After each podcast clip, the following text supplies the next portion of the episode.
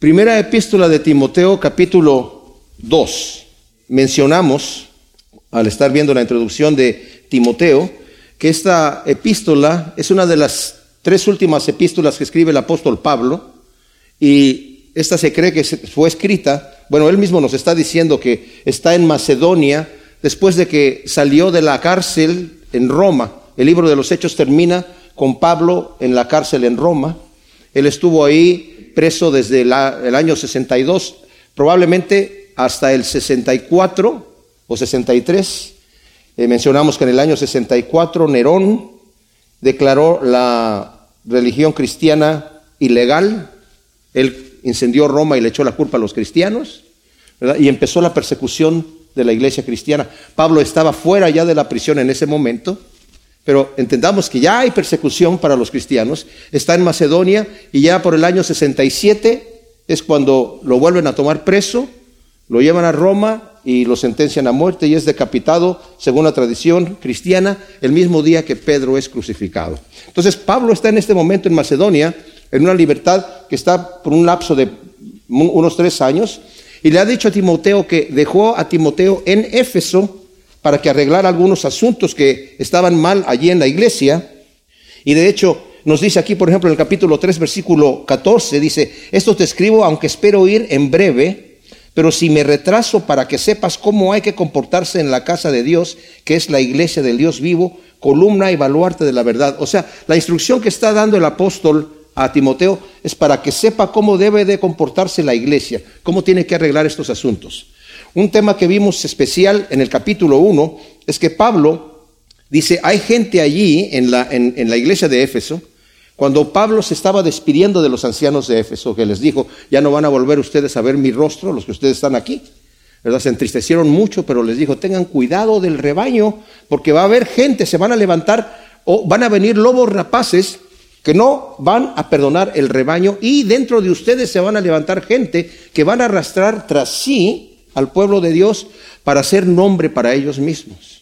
Y ya para entonces, en este momento, le está diciendo a Timoteo, ya está esa gente allí, ya están esos lobos rapaces ahí, esos falsos maestros, y están con genealogías, ¿verdad? Interminables. Estas genealogías era como eh, un grupito especial de ellos, ¿verdad? Era como que nosotros somos los que son los realmente cristianos, es un grupo eh, íntimo nosotros, ¿verdad? Y también tenían fábulas que, como mencioné en el estudio anterior, los rabinos les ha gustado mucho inventar fábulas y buscarle en las escrituras cosas que no están allí. El Señor Jesús los, los eh, reprendió porque por sus tradiciones invalidaban el mandamiento de Dios. Y mencionamos que algunos de los rabinos, estudiando Génesis y rebuscándole y rebuscándole, dijeron que los arcángeles guardaban el sábado, el sabbat, que los ángeles practicaban el ritual de la circuncisión y uno dice, ¿dónde está eso? Exactamente, no está en ninguna parte en la Biblia, ¿verdad? Entonces, estos hombres estaban ya infectando a la iglesia y Pablo le dice a Timoteo, tienes que parar a estas personas porque están no solamente distorsionando la verdad del Evangelio, pero están desviando el propósito de la razón por la cual somos cristianos, la razón por la cual nos reunimos, que dice que es el amor nacido de un corazón, de una conciencia pura y de una fe no fingida, una fe real. ¿verdad? Eso es lo que Dios quiere en nosotros. Y vamos a ver en este capítulo 2 de Timoteo un capítulo muy controversial. Les voy a decir, hay opiniones para todos lados. Y yo voy a dar mi opinión, lo que yo entiendo de la escritura. Y como dije yo, tengo amigos y amigas que discrepan en lo que yo voy a decir aquí, ¿verdad? Porque es un capítulo muy, muy controversial. Pero como dije, acaba de dar ya esta eh, eh, instrucción y ahora va a dar una instrucción aquí acerca de cómo debe de ser la oración y la adoración en la iglesia. En otras ocasiones mencioné que cuando venimos, nos reunimos aquí corporativamente, venimos a adorar a Dios. Nosotros, nuestra vida debe de ser una vida de adoración constante. ¿Qué es adoración? Bueno, algunos lo han tomado como que es la parte de música que es lenta, porque está alabanza y está adoración.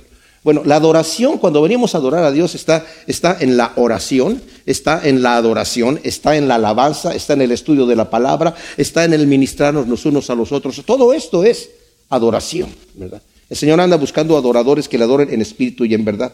Entonces Pablo ahora va a empezar a hablar de cómo debe ser la adoración en la iglesia, a dar ciertas instrucciones. Antes que nada, quiero decirles esto, yo no estoy de acuerdo con aquellos, y lo voy a, repetir varias veces, que dicen que esto era para la época de aquel entonces. Que, porque en la Biblia sí podemos ver cosas que eran culturales, y es obvio que son culturales, pero hay principios que son básicos y que son permanentes. Entonces, dice Pablo aquí, exhorto pues ante todo que sean hechas peticiones, oraciones, súplicas, acciones de gracias por todos los hombres.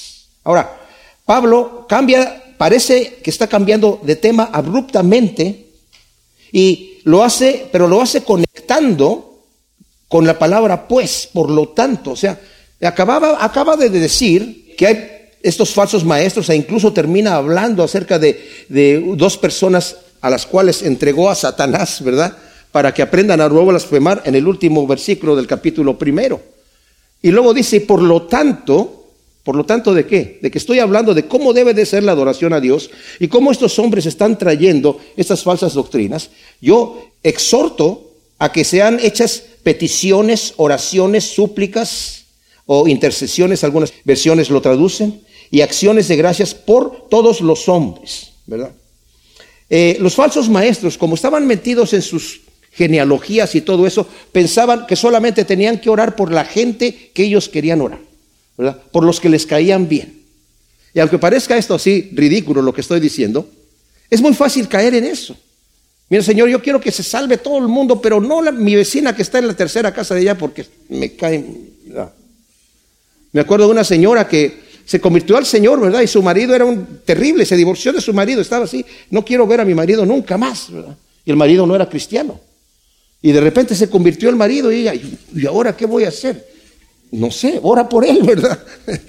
o sea, como a veces como que eh, dice, dice aquí, ¿qué nos, qué, nos, ¿qué nos hace sentir a nosotros que tenemos el derecho de orar solamente por la gente que nos cae bien? Aquí dice, tienes que orar por todos los hombres. ¿Y qué dice que tienes que hacer? Tienes que hacer peticiones, que es una plegaria, petición debidamente enfocada. Oraciones, que es una palabra general, ¿verdad? De oración. Súplicas o intercesiones. Y acciones de gracias de que sabemos que este Señor ya nos está respondiendo. O sea, todas estas cosas Hablan de la oración en general. Hay gente que, eh, se ponen a analizar cada una de estas palabritas como si fueran muchas cosas. Es una forma de hablar en, el, en, enfatizar. Debemos estar orando, intercediendo. Y de todas estas cuatro que menciona Pablo aquí, la que va a mantenerse por la eternidad es las acciones de gracias. Eh, en, griego es la Eucaristía, Eucaristías, las acciones de gracias, ¿verdad? que vamos a estar en el reino de Dios. Ya no necesitamos estar intercediendo por los que están allí, porque ya están en el reino de los cielos. Pero está diciendo por todos los hombres. Es necesario que se oren por todos los hombres, a unos que no te caen bien. Ahora en el versículo 2 es bien especial porque dice, por los reyes y por todos los que están en eminencia, a fin de que podamos vivir quieta y sosegadamente con toda piedad y dignidad. Pablo, además de pedir que se ore por todos los hombres, pide que se ore por los reyes o por los gobernantes y los que están en eminencia. Fíjense que es bien especial, porque es muy fácil, y, lo escuchamos todo el tiempo, las críticas que se hacen por todos los gobernantes, ¿verdad? Por el presidente, por el vicepresidente, por los que estén en, autoridad. Eh, y yo me acuerdo, por ejemplo, mi esposa una vez estaba con la clase de los niños, ¿verdad? Y cuando eh, el presidente Trump recién acababa de entrar, ¿verdad? A, su oficina, ¿verdad? Al puesto de presidente, dijo, vamos a orar por el presidente Trump. Y todos los niños, no, no por ese no. Saben, les digo una cosa, en la época de Pablo, ya había, les digo, ya el, el César, el gobernante, el emperador, era Nerón, un homosexual que tenía un jovencito menor de edad, como esposa, que andaba persiguiendo a la iglesia. Y Pablo está diciendo, tenemos que orar por los gobernantes. Pedro también dice, necesitamos orar por ellos y someternos a las autoridades. Fíjense lo que dice, por ejemplo, aquí, en, y esto es fuerte porque lo dice aquí en Romanos 13, Empezando con el versículo 1, dice, sométase toda alma a las autoridades gobernantes, porque no hay autoridad sino de Dios, y las que existen por Dios son instituidas, de manera que el que resiste a la autoridad resiste al decreto de Dios, y los que resisten acarrean juicio para sí mismos. Y sigue hablando de los gobernantes. Y uno se pone a pensar, ¿puestas por Dios? Nerón estaba puesto por Dios. Y aunque nos caiga bien o nos caiga mal, Trump está puesto por Dios. Y, y aquel también está puesto por Dios. Están puestos por Dios. Ahora, a veces Dios nos da lo que merecemos. Por ejemplo, el pueblo de Israel pidieron rey. Querían un rey para que fuera el estatus, para que salga con nosotros a la batalla. Cuando el Señor, eh, Samuel eh, se, se molestó y el Señor le dijo, no te están rechazando a ti, me están rechazando a mí. Y el Señor les dio un rey como, él, como ellos lo querían. Era el más alto de todo el pueblo, era el más guapo de todo el pueblo, de toda la nación. Y les puso a Saúl. Este sí es nuestro rey. Mira nada más. Los otros reyesitos ahí nada. Mira nuestro rey que tenemos nosotros. Pero ¿cómo estuvo Saúl? Después ya que Saúl desobedeció al Señor. Y fue un mal rey. El Señor después escogió uno conforme a su voluntad que fue David. Pero a veces el Señor le da al pueblo lo que quiere. No obstante, necesitamos estar orando por nuestros gobernantes, precisamente para que el Señor los guíe, para que les ponga allí eh, personas como José, como Daniel, que eran influencia para los gobernantes de aquel entonces, ¿verdad? Y hoy en día existe una actitud de anarquía colectiva que rechaza la autoridad en todos los niveles de la sociedad, comenzando desde el hogar, desde la autoridad que hay en el hogar. Hay una situación de, anarquía completa. Y está de moda eso. Es políticamente correcto ser anárquico. Es políticamente incorrecto orar por tus gobernantes. La razón de esta petición, dice aquí, es porque es bueno y aceptable delante de Dios, ¿verdad? Dice el versículo 3. Esto es bueno y aceptable delante de Dios. Ahora fíjense lo que dice al final del versículo 2. ¿Para qué estamos orando por los gobernantes? Para que podamos vivir quieta y sosegadamente con toda piedad y dignidad. Esto significa, para que estés tranquilo, para que el Evangelio pueda correr con libertad. ¿Por qué no vivimos así? ¿Por qué no tenemos tanta paz y, tanta tranquilidad? ¿Por qué hay tanta violencia en este momento en el, mundo? Pues tal vez porque no nos hemos puesto a orar, como el Señor está diciendo aquí, por nuestros gobernantes. Estamos de pie criticándolos tanto que no tenemos tiempo para arrodillarnos para orar por ellos. Y por eso no estamos cosechando lo que el Señor quiere que cosechemos, que es que vivamos, ¿verdad? Quieta y sosegadamente con toda piedad y dignidad. Ahora dice, esto es lo que es bueno y aceptable delante de nuestro Salvador, el cual desea, dice aquí, que todos los hombres sean salvos y lleguen al pleno conocimiento de la verdad. ¡Wow! El objetivo principal y final de esta petición de oración no es solo que podamos vivir en un ambiente de paz y de tranquilidad, sino que el Evangelio de la gracia y de verdad pueda expandirse con libertad y que muchos alcancen la salvación por la fe en Jesús.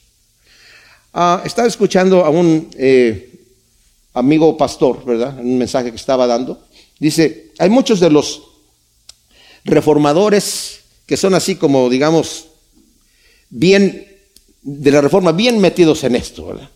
Que piensan que como los elegidos son unos cuantos los que se van a salvar, ¿verdad? Los que el Señor eligió, muchos son los llamados y pocos los escogidos.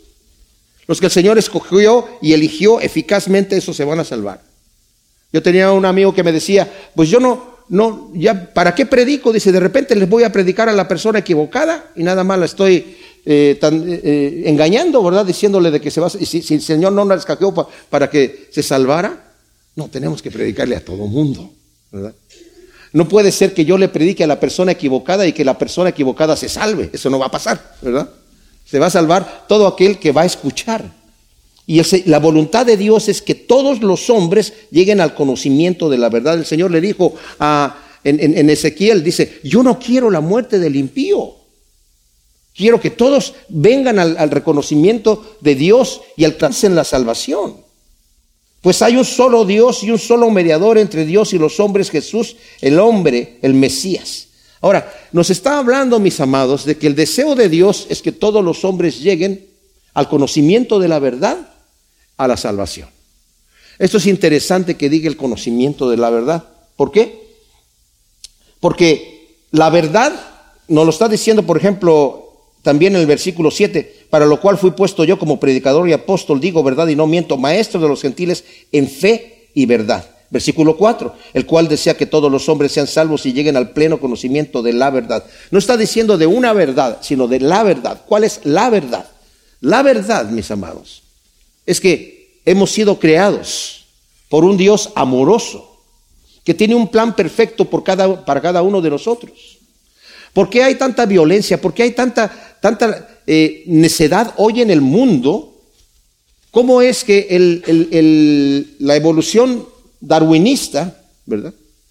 Ha creado muchos conflictos más allá de los en el laboratorio, en la sociedad. Si yo creo que vengo por casualidad, que no hay un creador que me hizo, que no existe el bien ni existe el mal, entonces todo se vale.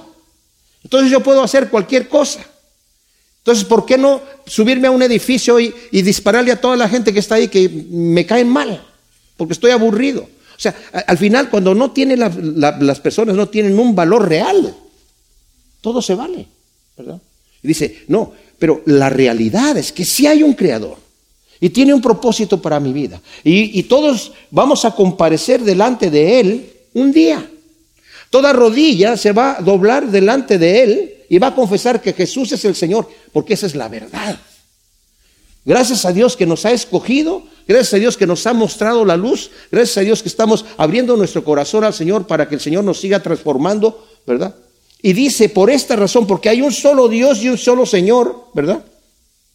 Un solo mediador entre Dios y los hombres, Jesús, el hombre, el Mesías, Jesucristo, el hombre. Ningún santo, ninguna virgen me va a ayudar, va a ser el mediador, ninguna otra cosa. ¿Por qué? Porque solamente el sacrificio del Dios santo, perfecto y puro pudo pagar por el pecado de todos nosotros. El Señor no pudo haber enviado a un ángel a morir en la cruz por nosotros, por muy bueno que fuera el ángel. La sangre que se derramó allí, mis amados, fue la sangre de Dios. Ustedes saben que los hijos por, lo general llevan, llegan, cuando analizan el, ADN del padre, van a comprobar que los, los hijos llevan la sangre del padre. Y fue engendrado el Señor Jesús por medio del Espíritu Santo en María. La sangre que se derramó ahí fue la sangre divina del pacto de Dios, con lo, cual todos los pecados de todos los hombres han sido pagados ahí. Pero solamente reciben el perdón aquellos que lo toman. Como he hablado en otras ocasiones, ¿verdad? De este señor George Wilson, que durante el periodo presidencial del presidente eh, Jackson, eh, se robó una nómina de toda una secretaría de gobierno y en el proceso mató a un guardia. Lo encontraron, lo, tomaron, eh, analizaron el caso, lo, lo encontraron culpable y fue sentenciado a morir en la horca. Pero en ese entonces había un movimiento antipena capital y de alguna manera se enteró el presidente Jackson del asunto y le envió el indulto. Cuando iban rumbo a la horca, le dijeron, señor Wilson, usted ya no, necesita eh, eh, morir en, la, en, la, horca porque el presidente Jackson le ha otorgado el indulto, el perdón. Pero el hombre no lo quiso tomar. Entonces no supieron qué hacer con él, lo llevaron otra vez a la cárcel, llevaron el asunto a la Suprema Corte de Justicia para ver qué hacían. Y la Suprema Corte de Justicia dijo, el señor George Wilson ha cometido dos crímenes de robo y de asesinato. Se le ha encontrado culpable, se ha comprobado que es culpable y ha sido sentenciado a morir en la horca. El presidente Jackson le otorgó, le otorgó el perdón, el indulto, pero él no lo quiere tomar. No sabemos por qué no lo quiere tomar, pero no quiere recibir ese indulto. Por lo tanto, la Suprema Corte de Justicia ha decretado que para que el indulto sea efectivo, tiene que ser no solamente otorgado, sino también recibido. Por lo tanto, el señor Wilson tiene que morir ahorcado. Cristo murió por los pecados de todos nosotros, pero solamente aquel que llega al conocimiento de la verdad, a rendir su vida delante de Jesucristo, recibe ese perdón. De otra manera, el Señor pagó por mi pecado, pero yo no recibo el perdón. Y entonces dice, el cual se dio a sí mismo en rescate por todos, cuyo testimonio fue dado en sus propios tiempos. El Dios Todopoderoso se dio como sacrificio perfecto una vez por nuestros pecados.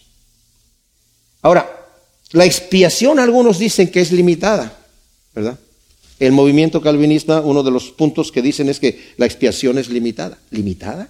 ¿Cómo podemos limitar la expiación? No, Cristo pagó por los pecados de todos, pero como dije, solamente se aplica. Algunos confunden este asunto, por ejemplo, Donald Guthrie dice, aunque sea difícil conciliar esta declaración con lo que Pablo enseña en otros pasajes sobre la soberanía de Dios, nadie puede negar que estas palabras fielmente representan la magnimidad de la benevolencia divina. El hecho de que Dios desea que todos los hombres sean salvos se muestra en su provisión de rescate por todos. Así que la iglesia debe cumplir la comisión de predicar el Evangelio a toda criatura. Es lo que tenemos que hacer. Y dice, se dio testimonio a su debido tiempo. O sea, en su, en su debida época, el Señor manifestó que Él quería perdonar los pecados de toda la humanidad. Y por eso vino Cristo a morir en la cruz del Calvario, ¿verdad? Y Pablo ahora está dando testimonio, por eso dice aquí, para lo cual yo fui puesto como predicador y apóstol, digo verdad y no miento, maestro de los gentiles en fe y verdad. Ahora, esto es interesante, ¿eh? porque Pablo dice, ¿por qué tiene que decir, les digo la verdad y no miento? Porque Pablo era la persona, tal vez, desde el punto de vista humano, menos indicado para ser el, apóstol de los gentiles. Él aborrecía a los gentiles, como judío. Si el Señor le hubiera dicho, yo te voy a enviar a que le prediques a los judíos, a los judíos sí, a los judíos es, es, mi raza, es mi gente. Pero si imaginan ustedes a Pablo, fariseo de fariseos, fanático, para un fariseo, juntarse con un gentil era definitivamente algo que no debía pasar. Al Señor Jesucristo lo criticaban por juntarse con pecadores y se juntaba con los gentiles o aún peor, ¿verdad? Pero el mismo Pablo, cuando llegaron a, Ananías a, a ponerle las manos para que recibiera la vista, le dijo, el Señor te ha levantado como apóstol de los gentiles. Tal vez Pablo hubiera dicho, los gentiles, Señor, no me gustan los gentiles, aborrezco a los gentiles. Pues ahora tú eres, tú eres mi hombre, Pablo. Tú eres el que va a estar haciendo eso. Entonces, por eso Pablo tiene que decir aquí, les estoy diciendo la verdad y no miento, el Señor me ha levantado a mí como apóstol para los gentiles, como los he dicho en otra ocasión, mis amados. El testimonio de Pablo es tan poderoso que se dice que las dos columnas que sostienen la fe cristiana, las dos realidades, es la resurrección de Jesucristo y la conversión de Saulo de Tarso al apóstol Pablo. Con un amor. Antes tenía un odio, era un terrorista que andaba persiguiendo la iglesia de Dios y ahora está anunciando el evangelio de, ese, de esa religión que él eh, odiaba a los gentiles, a judíos y a gentiles. Pero dice, eh, el Señor me ha levantado para esto, ¿verdad? En fe y verdad, para llevar el Evangelio a los gentiles. Y el versículo 8 dice, quiero pues que los varones oren en todo lugar, levantando manos santas, sin ira ni contienda. Aquí vamos a entrar a otro punto bastante ah, controversial también. Fíjense que cuando dice aquí, quiero que los varones, no, está recibiendo, no, se está refiriendo que los hombres, como hablar de hombre y mujer, se está refiriendo a los, a los varones. Entonces, Versículo 8 del capítulo 2 de 1 Timoteo. Quiero volver a leer esto. Dice, quiero pues que los varones oren en todo lugar levantando manos santas sin ira ni contienda. Leamos el versículo primero del capítulo 2. Exhorto pues ante todo que sean hechas peticiones, oraciones, súplicas y acciones de gracias por todos los hombres, por los reyes y por todos los que están en eminencia, a fin de que podamos vivir quieta y sosegadamente con toda piedad y dignidad. El el apóstol Pablo aquí, con la autoridad apostólica que tiene de parte de Dios, ordena que sean los hombres, y fíjense, no me lo malinterpreten esto, porque como le digo aquí donde vamos a entrar en un tema controversial, los hombres y no las mujeres, las que llevan el liderazgo en la oración. ¿Qué quiero decir con esto? Bueno, los hombres son los que el Señor ha puesto como líderes, no solamente en su hogar, también en, en ciertas áreas de la sociedad, pero aún también en la iglesia. Esto es controversial para mucha gente. Esto es anticuado para mucha gente. Esto es políticamente incorrecto. Esto no está de moda. Esto van a decir, este, este, este tipo está fuera ya de sí. Pero es lo que dice la Escritura. Ahora no está impidiendo que las mujeres oren tampoco, porque el siguiente versículo dice, asimismo que las mujeres se atavíen con ropa de colores. Y va a hablar de otras cosas. Asimismo de qué? Asimismo de la adoración en la oración. A hablarle a las mujeres más adelante, pero aquí está hablando a los hombres. Y qué triste, que en la mayoría de las iglesias, las personas más consagradas en la iglesia son las mujeres, las que dan el primer paso, las que empiezan, vamos, necesitamos orar, que necesitamos buscar al Señor. ¿En cuántos hogares es la mujer la espiritual y el hombre es el carnal? Somos los carnales. ¿Por qué? No debería ser así. Estamos fallando al rol que debemos de tener como cabeza de la casa. Cuando vimos esto de los matrimonios, ¿verdad? Nada más lo quiero mencionar así brevemente de pasada. Generalmente es la mujer la que tiene que mm, mm, eh, crear el ambiente romántico en, en, el, hogar, porque el hombre es un bruto y no hace nada. Cuando debía ser el hombre, cabeza del hogar, el que pone la temperatura en su hogar, el que haga que su hogar sea un fuerte en donde vengan a recobrar las fuerzas, no solamente la esposa también, que se sienta segura, que se sienta amada, los hijos protegidos, ella también protegida, donde el, varón de la casa, la cabeza que es del hogar, hace lo que hace Cristo, de manera que prefiera a su mujer más que a él, que se entregue a sí mismo como Cristo se dio, que prefiera a sus hijos más que a él. Pero sucede esto están los varones levantando manos altas. Y fíjense aquí que dicen que los varones en todo lugar, no solamente en la iglesia, pero se está refiriendo aquí también específicamente en la iglesia, pero en todo lugar, levantando manos santas sin ira ni contienda. Pablo aquí va a definir algunas actividades eh, y responsabilidades, como dije, tanto de los hombres como de las mujeres. Pero cuando dice que sean sin ira ni contienda, esto es que sean hombres de buen testimonio, un buen testimonio, mis amados. Es el asunto que está aquí hablando el apóstol, que sean personas sin ira ni contienda. Cuando llegamos a orar delante del Señor, tenemos paz en nuestro corazón porque nuestro hogar está tranquilo. Ahora, como vamos a ver, esto no funciona como debe de ser en muchos casos, ¿verdad? Como vamos a ver, aquí va el, apóstol Pablo a enseñar diferentes roles para el hombre y para la mujer. Y algunos dicen, pero ¿qué hacemos entonces con Gálatas? Con Gálatas 3, 28. No hay judío ni griego, no hay siervo ni libre, no hay varón ni hembra, porque todos vosotros sois uno solo en Jesús. Bueno, si todos somos delante de Dios iguales en cuanto a que tenemos el mismo acceso, ¿verdad? Dios no hace distinción entre hombre y mujer, entre niño y, y adulto, todos tenemos el mismo acceso. Pero en realidad somos diferentes, el hombre de la mujer. Y el Señor les ha dado roles diferentes, como vuelvo a repetir. Esto es un asunto de mucha controversia. Yo tengo muchos amigos y amigas que difieren conmigo y dicen, no, ahora en Cristo Jesús ya se acabó toda, toda jerarquía. Incluso yo lo estaba leyendo en dos comentarios bíblicos que estaba yo estudiando justamente para este estudio. Y uno de ellos es escrito por una mujer, ¿verdad? Y obviamente decía, no, eso es que la mujer se cae en la congregación. ¿Cómo? ¿Cómo hacer eso? Porque como lo leemos en versículo 9, dice, asimismo que las mujeres se atavíen con ropa decorosa, con sensatez y decencia, y no con peinados ostentosos, ni corono, ni con perlas, ni ropa costosa, sino con buenas obras, lo cual conviene a las mujeres que profesan la piedad. La mujer aprenda en silencio con toda sumisión, porque no permito que la mujer, a la mujer enseñar ni ejercer autoridad sobre el varón, sino estar en silencio. Esto, como repito, ha sido de extrema controversia. Y dice, no, ya ahora en Cristo Jesús, Cristo destruyó todo eso, ahora todos somos iguales.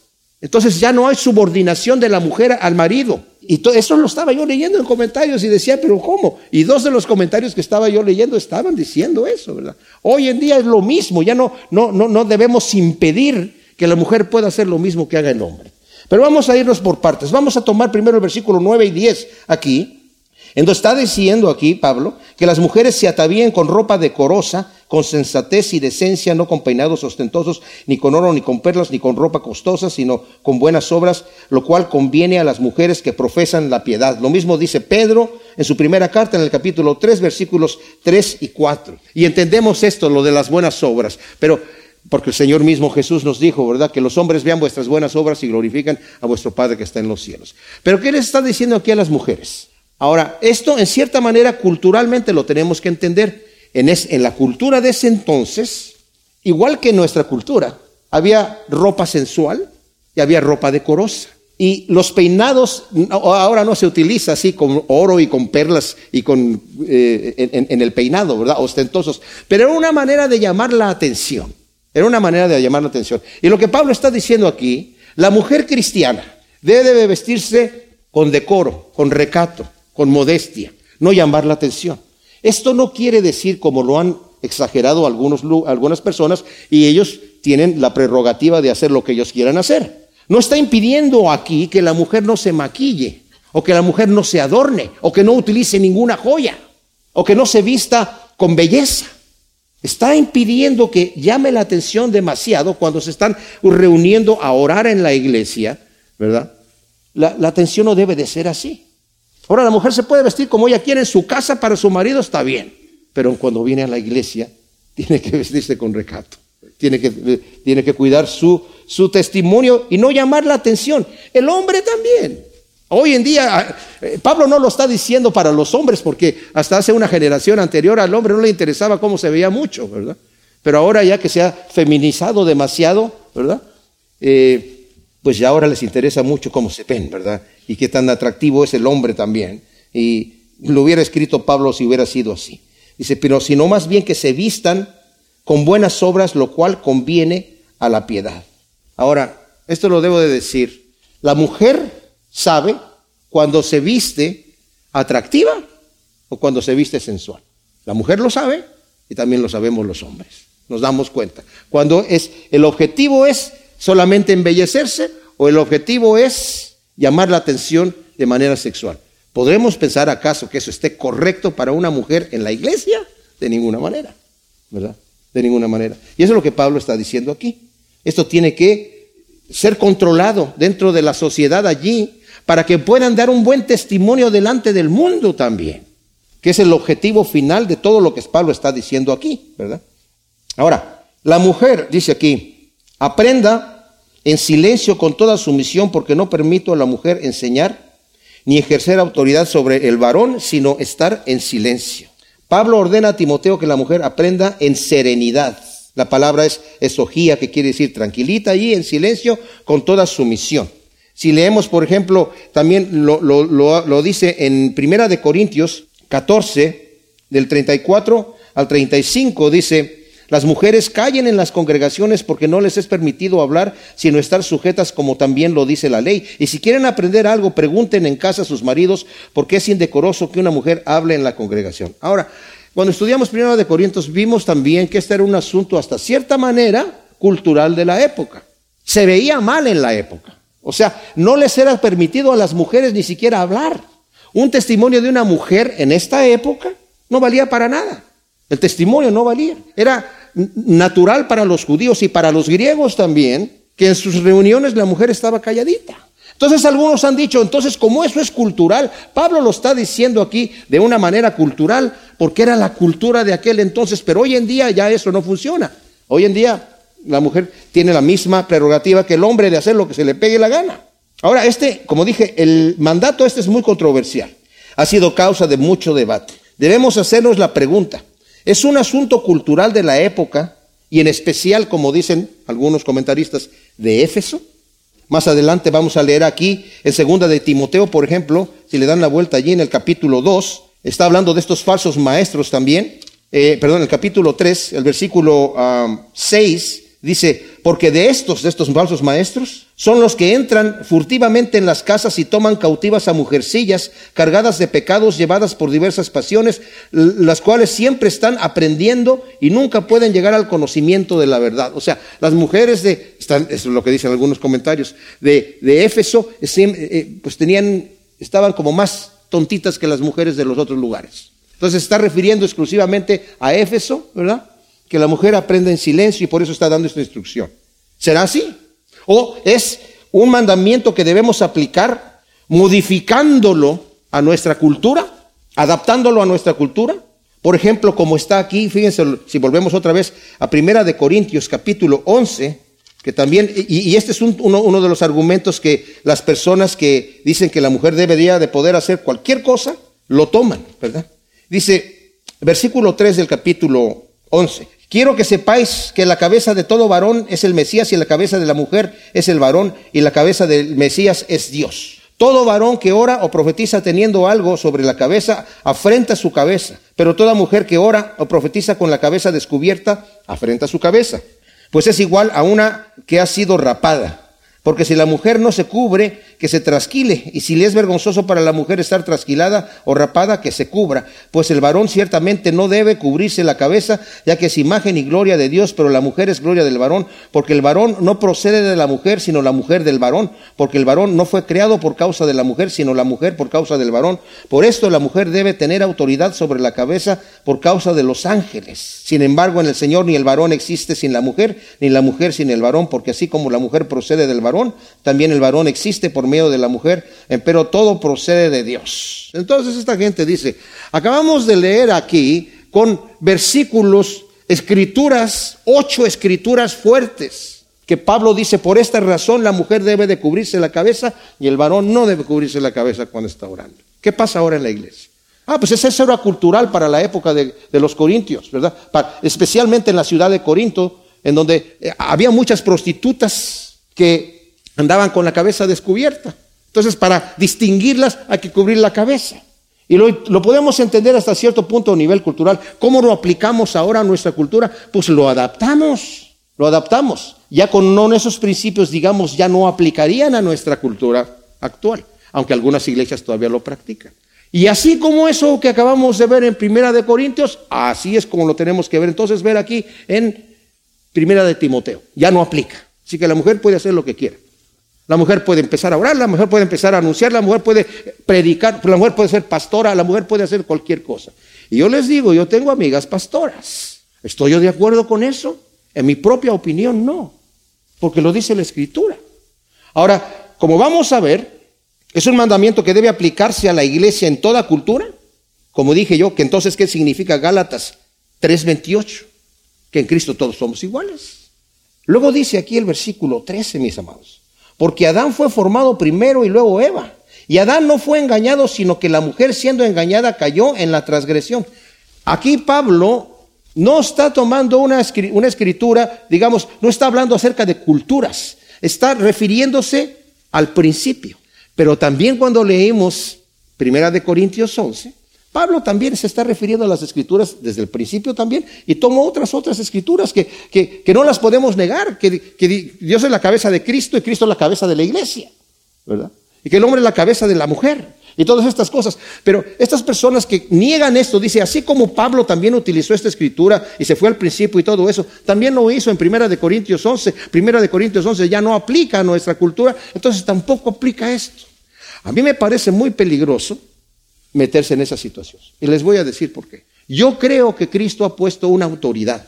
La gente dice, es que tenemos que analizar muchos de estos, ¿verdad? Que no, que no, que no quieren aceptar esto que está aquí. Dice, no, es que tenemos que analizar que la razón por la cual la mujer está subordinada al hombre es por causa de la caída. Porque antes estaban igualitos, estaban todos iguales. ¿Estaban iguales? Pablo está diciendo aquí, el hombre fue creado primero y por causa del hombre la mujer le fue dada como compañera. Y aquí estas personas que defienden el punto de que no debemos respetar esto que está aquí, dicen, entonces tú me estás diciendo que la mujer es más tonta que el hombre, es más fácil de que sea engañada, porque dice aquí, porque Adán fue formado primero y luego Eva. Bueno, estamos hablando aquí de eh, algo cronológico. Primero fue formado eh, Adán y después fue Eva. Las personas que defienden que no debemos estar hacerle caso a esto, dicen, sí, pero el hombre estaba incompleto. Dijo el Señor, no es bueno que el hombre esté solo, hay que darle una ayuda idónea. Entonces le dio a la mujer y ahí se, complementó, ¿verdad? Para que fueran iguales. Iguales. La escritura no dice eso. y luego dice, y Adán no fue engañado, sino que la mujer siendo engañada cayó en la transgresión. ¿Esto qué quiere decir? La mujer fue creada para el hombre, para una ayuda. La primera que pecó fue la mujer y luego hizo pecar a su marido. La mujer fue engañada. Adán, y entonces el pecado de Adán es inferior. No, no, Adán es completamente culpable. Adán pecó con los ojos bien abiertos y supo lo que estaba haciendo. La mujer fue engañada. La mujer entendió, voy a alcanzar sabiduría, eh, voy a hacer como Dios alcanzando sabiduría, entendiendo, no entiendo que eso, conociendo el bien y el mal, no entiendo mucho bien, pero eso, de eso se trata, por eso estoy comiendo este fruto. Y fue engañada. Cuando el Señor le dijo a la mujer, ¿qué has hecho? La serpiente me engañó. El hombre pecó. Y tal vez el pecado de Adán es mayor que el pecado de Eva.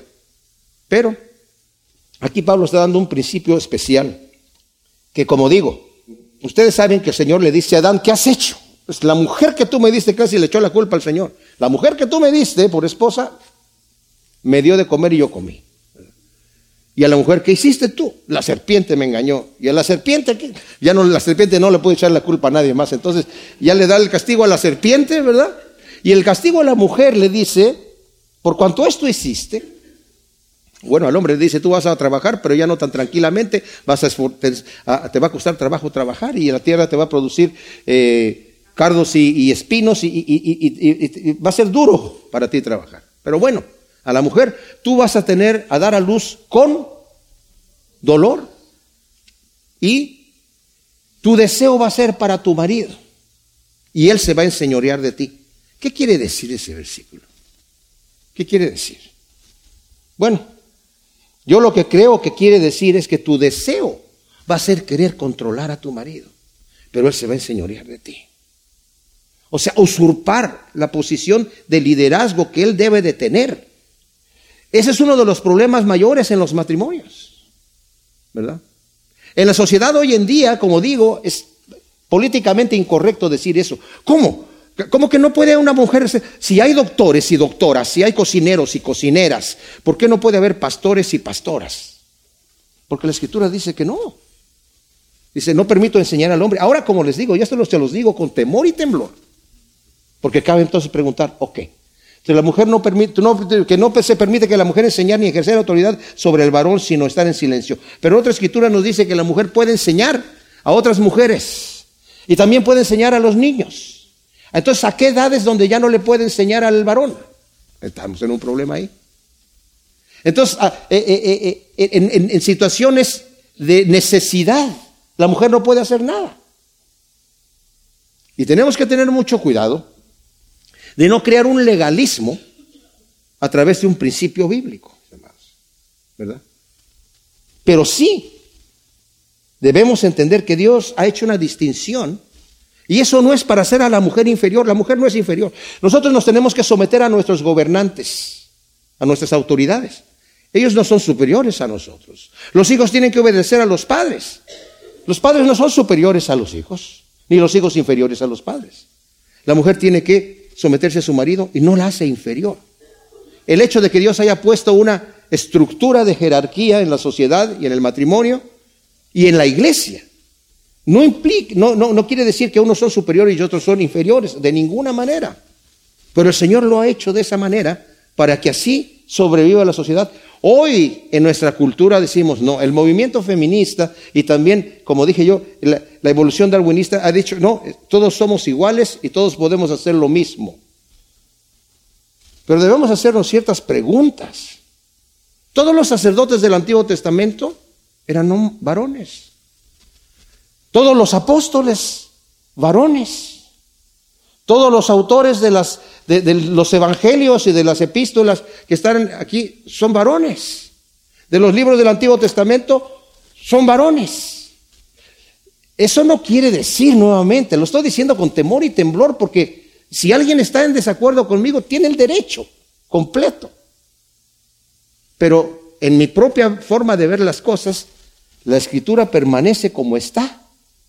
Y en este caso yo no creo que es un asunto cultural de decir, bueno, aquel entonces así, pero era así, pero ahora ya todo se vale. Ahora, que yo crea que cuando no esté el varón presente y no hay nadie que, enseñe que la mujer puede enseñar a los, claro, por supuesto que sí. Yo tengo un libro en mi casa, de un, eh, es un eh, devocional para cada día, pero eso es, son como pequeños estudios bíblicos a través de los evangelios, escritos por una mujer de 1800 no sé cuánto, tanto así que la mujer ni siquiera pone su nombre, dice, por el autor de no sé otro libro, un libro para niños. Y está tremendo. La teología que está allí es pesada, buena, buena.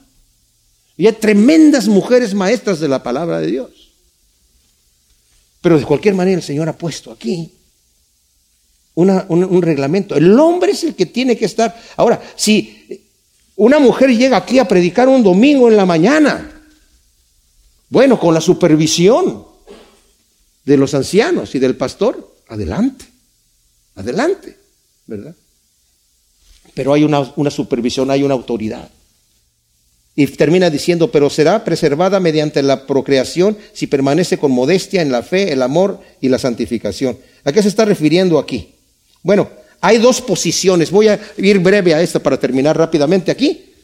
¿Qué quiere decir esto? ¿Cómo que va a ser salva mediante la procreación?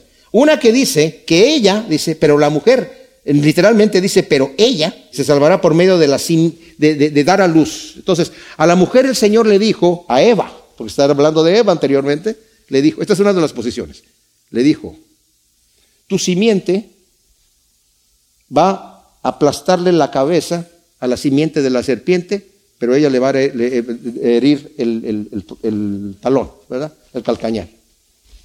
Entonces, se está refiriendo a la simiente de la mujer que va a ser eventualmente el nacimiento de Cristo. Entonces se va a salvar Eva, se va a salvar todos los demás que se van a, salvar, se iban a salvar a través del nacimiento de Cristo Jesús y eso es a lo que se está refiriendo ahí.